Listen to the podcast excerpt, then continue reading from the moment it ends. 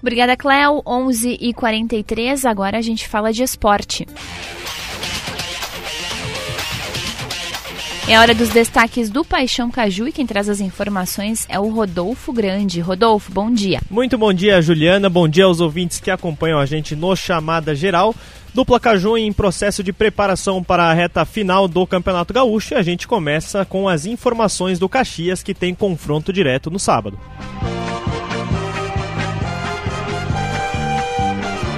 E quem traz as informações do time Grená é o Thiago Nunes.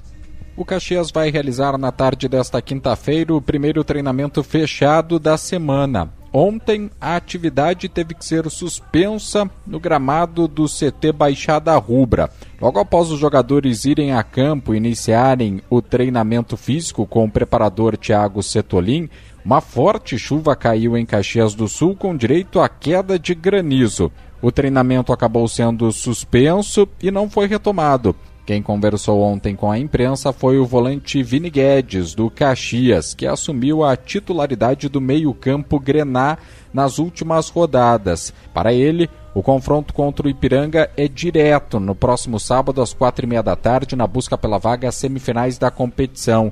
Mas ele admite que o adversário irá impor dificuldades ao Caxias, pois é o terceiro colocado com 17 pontos e já tem a sua classificação encaminhada e vem de uma goleada de 3 a 0 sobre o Esportivo. Os ingressos para a partida já estão à venda no Estádio Centenário ao valor de 30 reais. O Caxias, que também trabalha para liberar mais um setor do estádio centenário na área das cadeiras. O clube coloca barras de proteção para ter a capacidade aumentada para 18 mil torcedores. Cerca de 800 lugares deverão ser liberados. A expectativa é que as obras sejam concluídas antes do jogo contra o Ipiranga.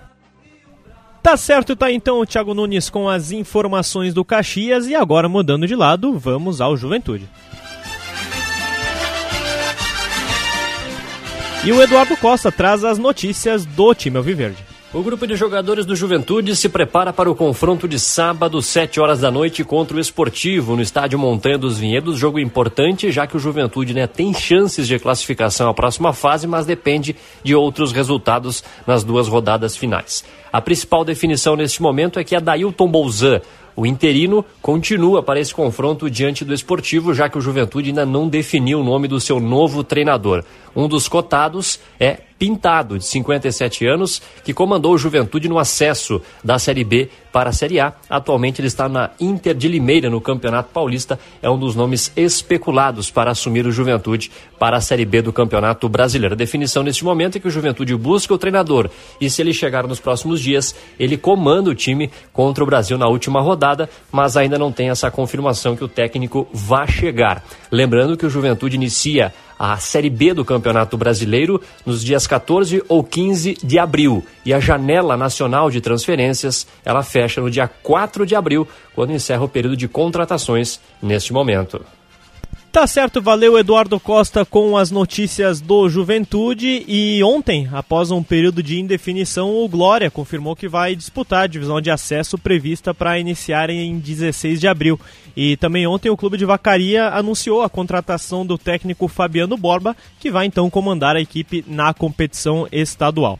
E agora, para encerrar, vamos as informações da dupla Grenal. Rodrigo Oliveira chega com o Grêmio e Bruno Flores com o Inter. O grupo de jogadores do Juventude o Grêmio venceu o Campinense por 2 a 0 ontem aqui em Brasília e garantiu a vaga na segunda fase da Copa do Brasil, quando enfrentará o Ferroviário do Ceará. Na entrevista coletiva, o técnico Renato Portaluppi elogiou a atuação, mas pediu mais atenção com as finalizações. O foco agora do Grêmio é o clássico Grenal do próximo domingo pelo Campeonato Gaúcho. O técnico Renato Portaluppi faz mistério na escalação, mas deve manter o meia Vina a maior indefinição está na lateral direita. Fábio, recuperado de lesão, pode ser uma opção.